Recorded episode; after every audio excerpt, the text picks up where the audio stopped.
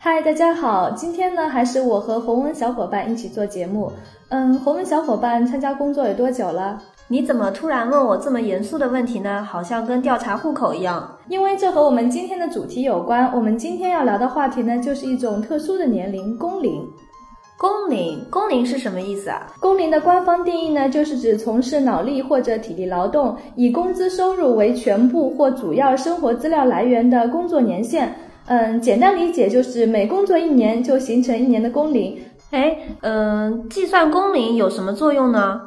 我只知道工龄可能会和我的年休假有关系吧。嗯，是的，工龄呢和带薪年休假的长短有关。劳动法的第四十五条规定呢，劳动者连续工作一年以上的，享受带薪年假，并且在同一单位或不同单位的工作时间都是可以累计的。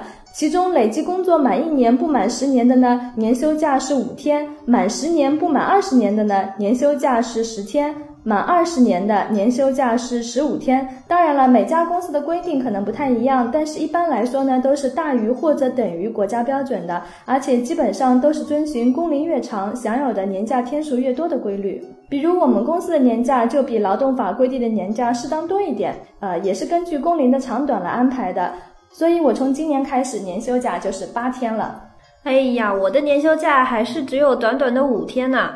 那除了带薪年假，工龄还有什么其他的用处吗？嗯，其实工龄能够用到的地方还是非常多的。我们一起来看一下。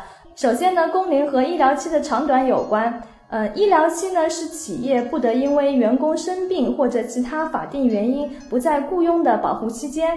医疗期的长短呢，也是和连续工作年限以及在本企业的工作年限有关。根据工龄的长短呢，职工可以享受到三个月到二十四个月的医疗期。比如实际工作年限十年以上，在本单位工作年限五年以下，是享有三个月的医疗期；在本单位工作五年以上呢，享有六个月的医疗期。如果实际工作十年以上，在本工作单位年限呢是五年以下的，享有六个月的医疗期。第二种呢是和病假的待遇有关，就像我们在休病假的时候，其实是有病假工资的。哦，这个这一块的方面我还是比较了解的。连续休假六个月以内的企业，应该按照一些标准支付疾病的休假工资，比如说连续工龄不满两年的，按本人工资的百分之六十发。连续工龄满两年不满四年的，按本人工资的百分之七十发；连续工龄满四年但不满六年的，按本人工资的百分之八十发；连续工龄满六年却不满八年的，按本人工资的百分之九十发；连续工龄满八年以上的，就按本人工资的百分之一百开始发了。嗯，如果是说连续休假超过六个月呢，呃，企业需要支付疾病救济费。不过这里还要特别说明一点，上面的这些，呃，支付疾病休假工资和支付疾病救济费呢，是职工因为疾病或者是因非工伤连续休假的。如果是工伤的话呢，企业是要完全承担的。哦，嗯，听别人说工龄还是和经济补偿金有关的，能给我介绍一下这个吗？可以的。如果企业要跟职工解除劳动合同呢，企业应该根据劳动合同法的规定呢。给予一定的经济补偿，嗯，经济补偿的发放标准呢，其实也是跟工龄有关的。按照劳动法的规定，每满一年支付一个月工资的标准。另外呢，用人单位在以经济性裁员以及无过失解除劳动合同的时候呢，工龄对劳动者呢也是有特殊保护的。